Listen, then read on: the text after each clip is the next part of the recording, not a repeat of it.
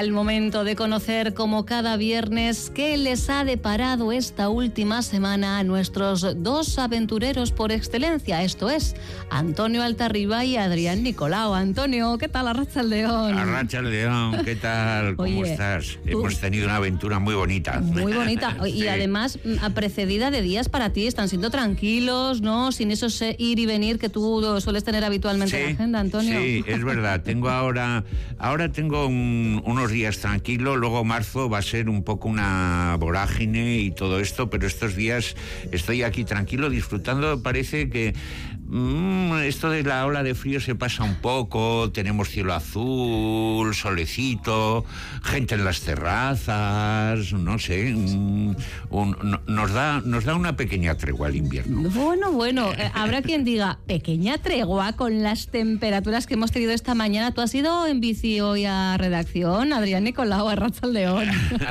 Onirache, pues sí, es que lo uso, yo la uso siempre, hasta cuando jarrea.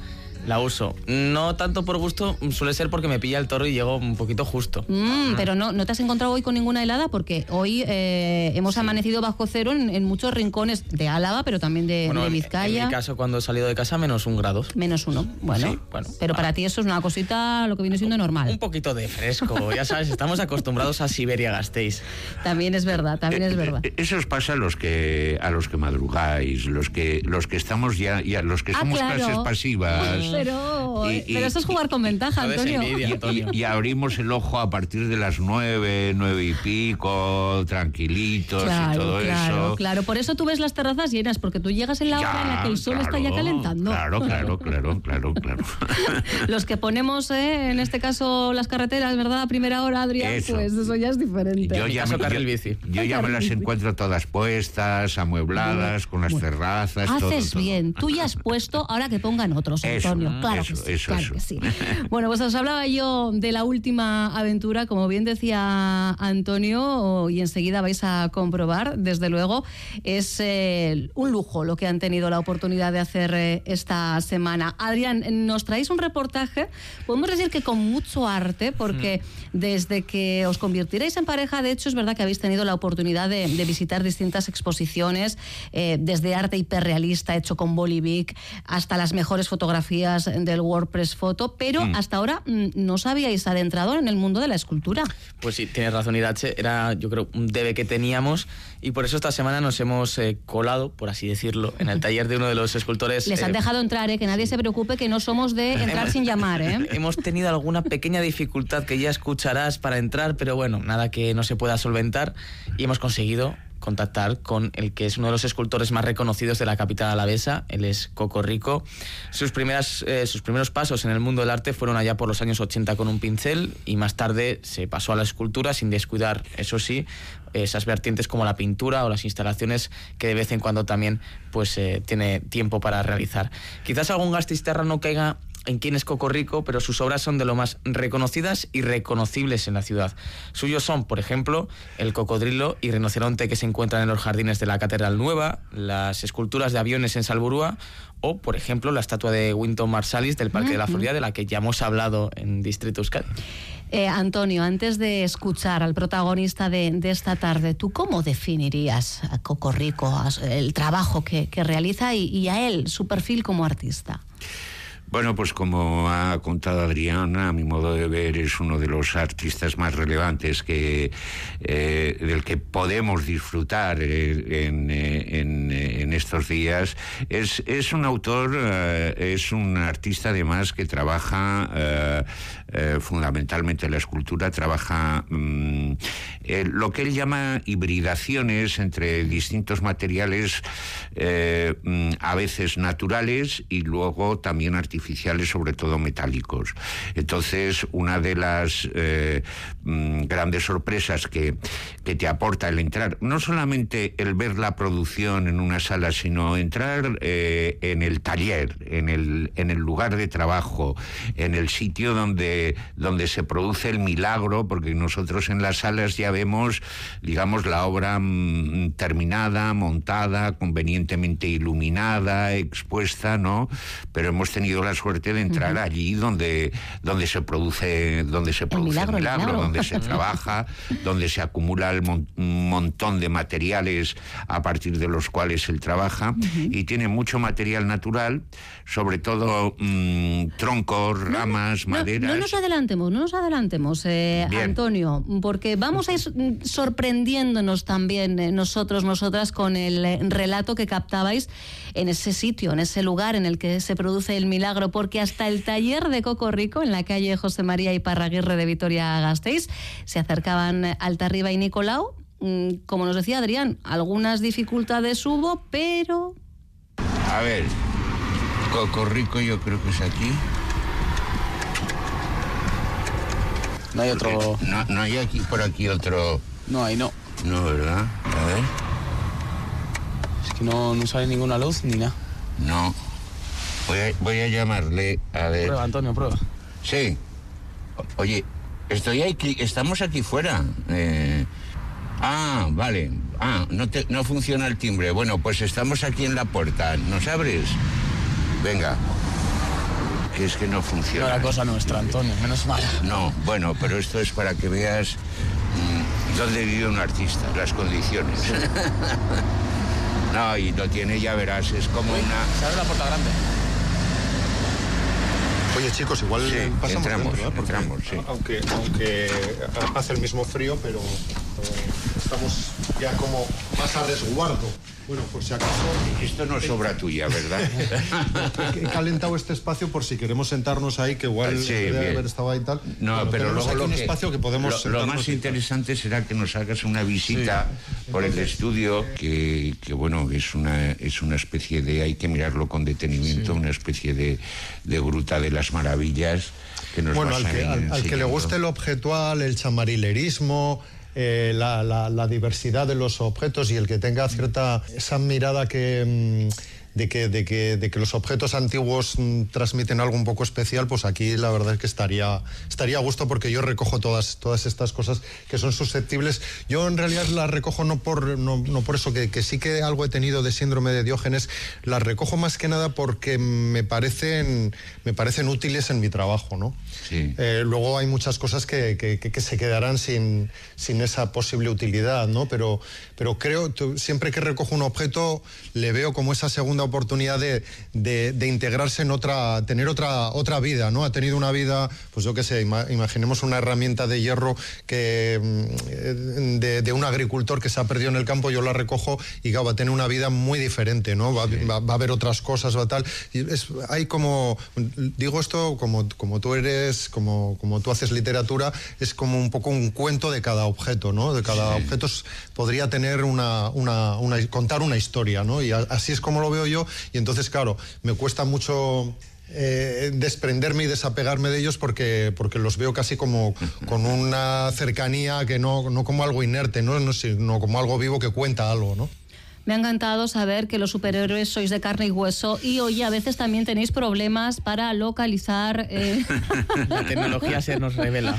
No, no, no, pero es que nuestros superpoderes.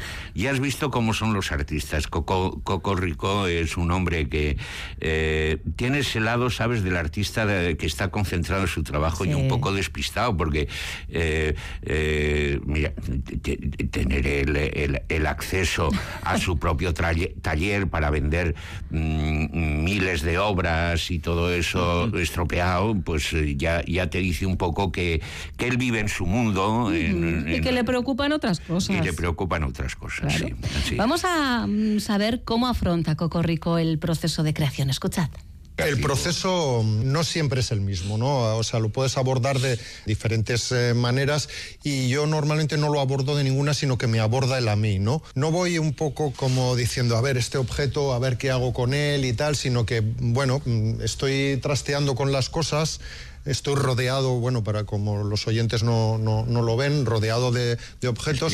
y entonces de repente va surgiendo, una cosa te lleva a la otra y va, y va, va, surgiendo las ideas, pero no es preconcebido, normalmente no es preconcebido de decir, bueno, voy a utilizar esto con esto tal, de repente surge, surge la, la, asociación de tal, surge la, la idea y, normalmente esa idea que surge no suele ser la definitiva, va desembocando en diferentes vías, vas explorando y bueno, y ahí van entrando otros, otros ingredientes y otros, y otros factores, ¿no? Que sería un poco, entiendo que no lo estoy definiendo muy claramente y, concisamente, pero es que es así, es, un campo que de repente se abre, como ir explorando un sitio inexplorado, ¿no? Una montaña, un tal, vas por un camino y dices, oh, pero es que este camino lleva también por allí a otro, por allí a otro, si me meto por este, abandono el otro, tendría que volver y, esto es un poco como esa exploración. A veces vas en una dirección de un camino, vuelves, vuelves al mismo sitio, al punto de partida, no te ha gustado lo que has estado mm, al sitio que has llegado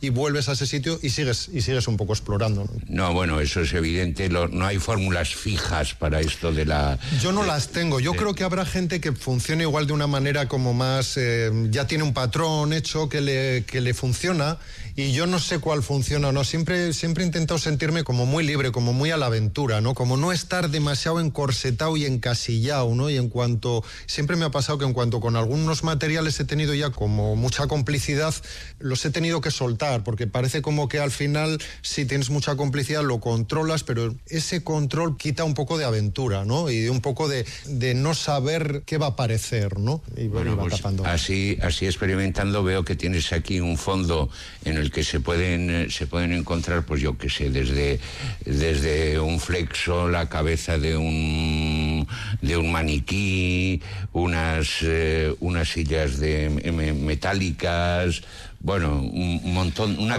una gran cacharrería. Cosas que la mayoría de la gente tiene en casa, una pata de mu, ¿no? ¡Qué barbaridad! hasta una, una, jeringuilla de 1800, eh, ¿no? Con su morfina y su... que es, son una auténtica escultura, ¿no? Porque, claro, tú ahora ves una jeringuilla y es un plástico con un émbolo de plástico y tal, pero antes esto, el que lo ha diseñado, el que lo ha construido, es un artista, o sea, es, una, es un hasta la caja, ¿no? Claro, ahora, ahora es un, es un brick de plástico. Esto ya no existe. no, no, por eso son cosas que, que, dices, jo, qué gusto, ¿no? La gente que hacía, o sea, que, que diseñaba, pero bueno. Alta arriba, em, a veces el aparente desorden en, en, una mente como la de Coco Rico es, es orden creativo, ¿no? Sí, es, es, curioso porque una gran parte, el, el, estudio de Coco es bastante grande, incluso tiene, tiene dos niveles. Con el riesgo que se supone, ¿verdad? Que cuanto más espacio tenemos, más tendemos a acumular. Y, y, y, no te puedes imaginar la, el fondo de materiales que tiene eh, de todo tipo, ¿no? De los que, porque una de las eh, peculiaridades de este artista es que mm, es, es, es, un artista que recicla, ¿no? Es decir, son eh, muchas veces de, de, viejos materiales que de pronto les da, les da nuevo uso, eh, tanto metálicos como, como naturales, porque también había mm, pues maderas mm, sacadas de troncos de árboles, de raíces, con unas formas ya muy especiales que estaban esperando. Yo creo que eh, son todas muy sugerentes y un paseo mm, de, Coco Rico por ese, por ese fondo de, de cacharros que tiene disponibles tiene que ser inspirador de todas, todas. Yo estaba acordándome de cuando mi madre miraba mi escritorio siendo un adolescente o la silla que acompañaba ese escritorio y me decía, pero ¿cómo te puedes em, organizar así? Yo, dentro de mi desorden, yo sé dónde están las cosas y al final todo terminaba por fluir. Fijaos, como curiosidad, nos eh, envía al 688-840-840 un eh, mensaje nuestro amigo Jason. Dicen, eh, ¿sabes, ¿saben, sabéis que hay una bebida en Puerto Rico que se llama Coco Rico y efectivamente me ha enviado la, imagen de la lata. Eh, y sí, es Coco, en este caso con, con C, Coco. Rico, eh, que entiendo que será una bebida con sabor a, coco, quiero entender, ¿eh? ya vamos a trastear. Pero volvemos, volvemos a, ese espacio en el que se produce la magia, como bien decía Antonio Altarriba, al taller de Coco Rico, un almacén repleto de los objetos más diversos.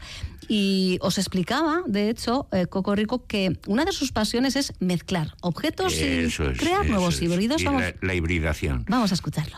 Me gusta mucho la, mezcla, la hibridación, el, juntar cosas que en principio como que no casan, entonces hago, no sé, por ejemplo por aquí, ¿no? es más fácil esta pieza, ¿no? Se me ocurrió la idea mm, porque yo tenía una guadaña, ¿no? Entonces mm, dije, pero necesito una guadaña para zurdos para hacer esta, esta idea, ¿no? Ah, claro. Porque si no, no, me saldría la guadaña en la otra posición. Entonces tuve que fabricarla yo porque no había guadañas para... Solo, las guadañas solo son de un lado, ¿no? O sea, no, no, no había, ¿no? Entonces todos son materiales muy diferentes que luego al final para darles una apariencia que todo encaje les se da una pátina parecida. Si ahora lo viésemos cuando estaba montado sin la pátina, esto era verde, esto era amarillo, esto era tal, todo, era diferente, ¿no? Y entonces en muchas piezas estamos ante una escultura, ante una pieza en la que vemos una figura humana como en posición casi diría de crucifixión, ¿no?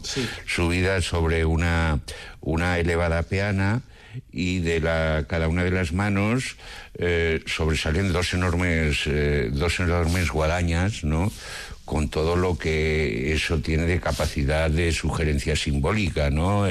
la crucifixión, la guadaña, la muerte, ¿no? Si queréis, como os estoy entreteniendo mucho y tal, bueno, subimos un poco aquí arriba y luego vamos a otra y luego vamos a otra zona de estudio. Sí. Donde tienes todos los... Bueno, aquí tengo algunas cosas como estamos hablando de hibridación, aquí se ve muy, bien, ¿no? La, cómo mezclo, en este caso, aquí hay bastantes piezas que está mezclado, la, digamos, eh, árboles o tocones de árboles con cosas diferentes, ¿no?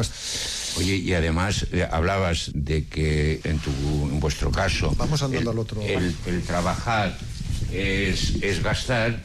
Tú trabajas mucho el bronce, que es además un tipo de trabajo mm, duro, largo, complicado. Mucho proceso y eso encarece mucho el, producto. Bueno, pues el, bronce, para la gente que no lo sepa, todo lo que uno ve fundido en bronce, antes hay que hacerlo en cera.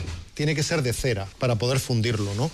Entonces, yo lo que, como la cera es un material que se trabaja con, con dificultad, porque cuando, cuando hace frío es muy quebradizo y poco fácil de, y poco moldeable y cuando está templado o caliente es más maleable pero se te pega por todos los sitios, entonces es, difícil de, trabajar.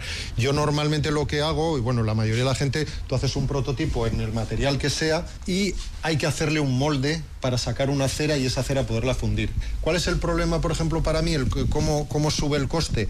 Que yo hago un molde de una pieza que solo quiero una. Entonces, con ese molde yo podría repetir esa pieza tal, pero yo solo hago una. No tengo series de, mis piezas, ¿no? Para mí, obra original es una obra.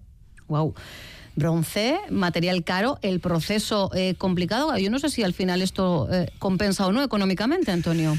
Bueno, pues eh, esa es una de los... Eh, eh, yo siempre conozco a Coco Rico desde hace bastante tiempo y siempre le, he visto afrontar este, este tipo de problemas porque realmente es, un trabajo muy exigente, mm. es mm, que le, mm, le pide mucho, mucha dedicación, muchas horas y luego además los materiales con los que trabaja eh, a pesar de que está esta parte de reciclaje y de cacharrería, luego con la fusión con el bronce y todo eso encarece. Entonces moverse dentro de unos márgenes muy estrechos es uno de los problemas que tienen eh, en este momento yo creo que la mayor parte de los creadores, el que mm, los márgenes de beneficios se les han eh, se les han estrechado, ya hablaremos posteriormente si quieres un poco del estatuto del artista y de las soluciones que aporta esta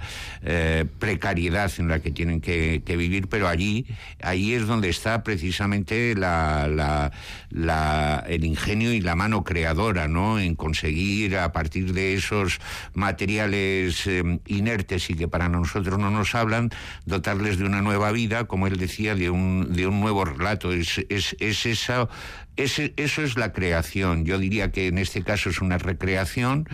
Eh, mm, juntar un tocón de un árbol mm. y, darle una prolongación creativa por tu parte con el bronce, etcétera, y a partir de todo ello crear una forma sorprendente, porque son realmente sorprendentes eh, mm, eh, todas las esculturas de Coco, es, Eso es ser un artista.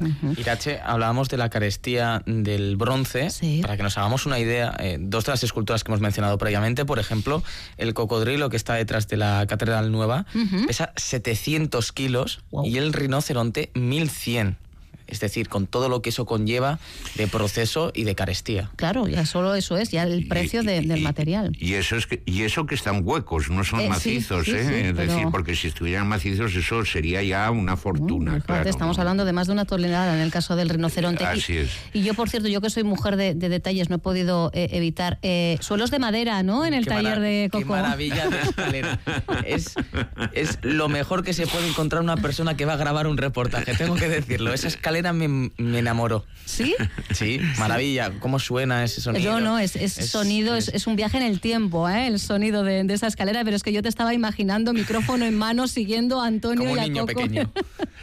bueno, hemos hablado de cuestiones económicas. Sobre la situación económica del artista en este país también le preguntabais a Coco Rico es muy difícil tener una, estabilidad, unos ingresos estables que te permitan centrarte en la labor creativa y no estar preocupado de si, de si vas a generar suficientes ingresos, si vas a poder... Porque al contrario de que en muchos otros trabajos, yo cuando trabajo lo que más hago es gastar y la gente cuando trabaja lo que hace es ganar, ¿no? Gastan en el ocio, ¿no? Y, yo funciono siempre al revés. O sea, yo, soy, yo ahorraba en el ocio, porque para mí trabajar es gastar. Bueno, de hecho, estáis viendo un montón de, de obra que, claro, que está en estocaje, que se queda aquí, ¿no? Que tiene unos costes altos y que la obra no a toda le, puedes dar salida, ¿no? Ojalá, ¿no? Hay un poco de dificultad porque en un país como España no se generaron nunca digamos, canales como para ir un poco asumiendo que habían que ha habido unas últimas décadas de mucha gente creando, ¿no? Quizá hace, hace tiempo había pues muy poquitos creadores,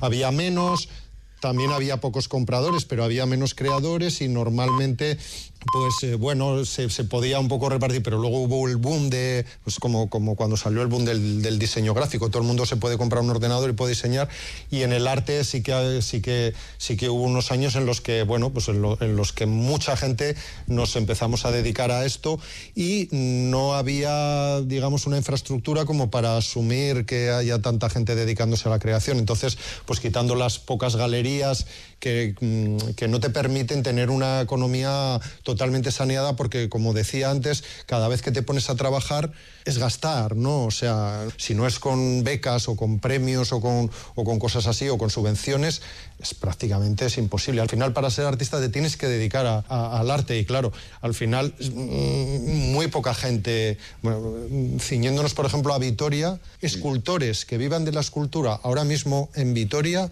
podemos ser dos trabajar es gastar. Sí. Sí, en estos, eh, en estos casos tú date cuenta de que, claro, hay toda una inversión de, aparte, dejando aparte mm, lo que es el trabajo, la, la dedicación, la inspiración, más o menos como comentaba Coco, eh, que le busca a él o que mm, vas tú en su búsqueda, ¿no? El, el encuentro, la fórmula, todo esto, pero es que además hay unos, unos unas, unas materias primas, mínimas, ¿no? En el caso de los escultores es quizá una de las eh, actividades artísticas que exige, porque claro, normalmente los materiales con los que se trabaja suelen ser eh, caros, piedras, mármoles, bronces, etcétera, ¿no? Y además trabajosos a la hora de forjar, pues eh, por ejemplo Coco pues tiene que ir a un taller de fundición porque el bronce necesita las herramientas evidentemente tienen un coste también necesita un horno y unas temperaturas eh, eh, muy determinadas, ¿no? Eh, y claro... Y todo mm, con el riesgo de que haya piezas que no venda jamás. Efectivamente, efectivamente. Yo, de hecho, visito con una cierta frecuencia su taller y hay algunas piezas con las que ya... Ya estás familiarizado, Ya estoy familiarizado, pues porque veo por las razones que sean o porque mm, hay desde razones prácticas de a ver dónde coloco esto porque es una pieza muy grande y, y no me cabe no me cabe en la casa, hasta otras, pues bueno, pues que pueden gustar eh, eh, más o menos, ¿no? Ser artista, desde luego, no está al alcance de, cualquiera. ¿eh? Querer no. es poder aquí, en este caso. ¿eh? No, no, no, no, no. Eh, es, es algo que yo creo que mm, es importante que, que quizá nuestros oyentes sepan, porque a veces la creación artística está rodeada de una de un glamour, ¿no? Mm. Es, eh, hablamos de arte y no sé, y pensamos pues en las altas cifras que se eh, con en las que se venden cuadros en Sotheby's o en otros sitios ya, pero esos son los menos. Claro, claro. Eh, pensamos en la alfombra roja, mm. en los en los, grandes, premios literarios, en los grandes premios literarios, en que el Nobel es un millón de euros, etcétera. Pero claro, estamos hablando de un porcentaje que representa ni siquiera el 1% de los de los creadores, la mayor parte de los creadores, en el mejor de los casos logran sobrevivir y en el peor de los casos, pues para dar salida a su, a su vocación tienen que tener un trabajo complementario que les, eh, que les ayude y les garantice unas, unos, unos sueldos fijos, estables, ¿no? Mm. Bueno, pues eh, la verdad es que lo decía al principio, es un lujo tener la oportunidad de mm. colarse, como decía Adrián, bajo invitación previa en eh, el taller de, un artista de la talla de, Coco Rico. Lo que no tenemos es Coco Rico en lata eh, para brindar por este momento. lo que os iba a decir es que en este caso, bueno, tiene ahí un poco de... Pero él se apellida realmente Rico. Rico sí, sí, sí, En este caso el apellido es, real, es real. lo que no sé si él sabe es que efectivamente hay una bebida que de alguna manera ¿eh? casa con su nombre artístico. Bueno, sus esculturas tienen un poquito de sabor a coco ¿Ah, también y refrescantes y son ah, refrescantes. Y sus también sus dibujos, porque no podemos olvidar que, no solo había esculturas, no solo había materiales, también había pues otras obras que ha realizado, pues, dibujos que realizaba en su tiempo libre, fotografías también. Vamos, que es un 4x4 y hace de todo. De todo, absolutamente de todo. Oye, Irachi, no olvidemos que a finales de este mes eh, va a ser la Feria de Arte de Arco, que es uno de los lugares donde los artistas de, toda España pues pueden tienen una ventana abierta para que mm, si no queremos adquirir o no tenemos posibilidades de adquirir, por lo menos podamos contemplar las últimas tendencias, lo que se está haciendo, las propuestas y seguramente llevarnos alguna sorpresa agradable. Bueno, pues si alguien tiene ¿eh? un plan eh, en torno a esas fechas, que sepan que Arco es una opción más. Si bajan al centro. ¿eh? En este caso se van hasta el centro de la península. Pues eh, Antonio, eh, Adrián, yo sé más o menos mm. a qué nos va a sonar nuestra próxima aventura, pero ah. lo vamos a dejar ahí. No digas nada en misterio. No digas nada Solo, lanzamos ahí solo, solo, solo un, mini dato y para generar ganas, para generar ganas. Será sin duda una bonita visita que nos, nos bueno, digamos que... Nos va a entrar por los oídos. Eh, ahí le has dado, Adrián. Nos va a entrar por los oídos. Un abrazo enorme a los dos. Un abrazo.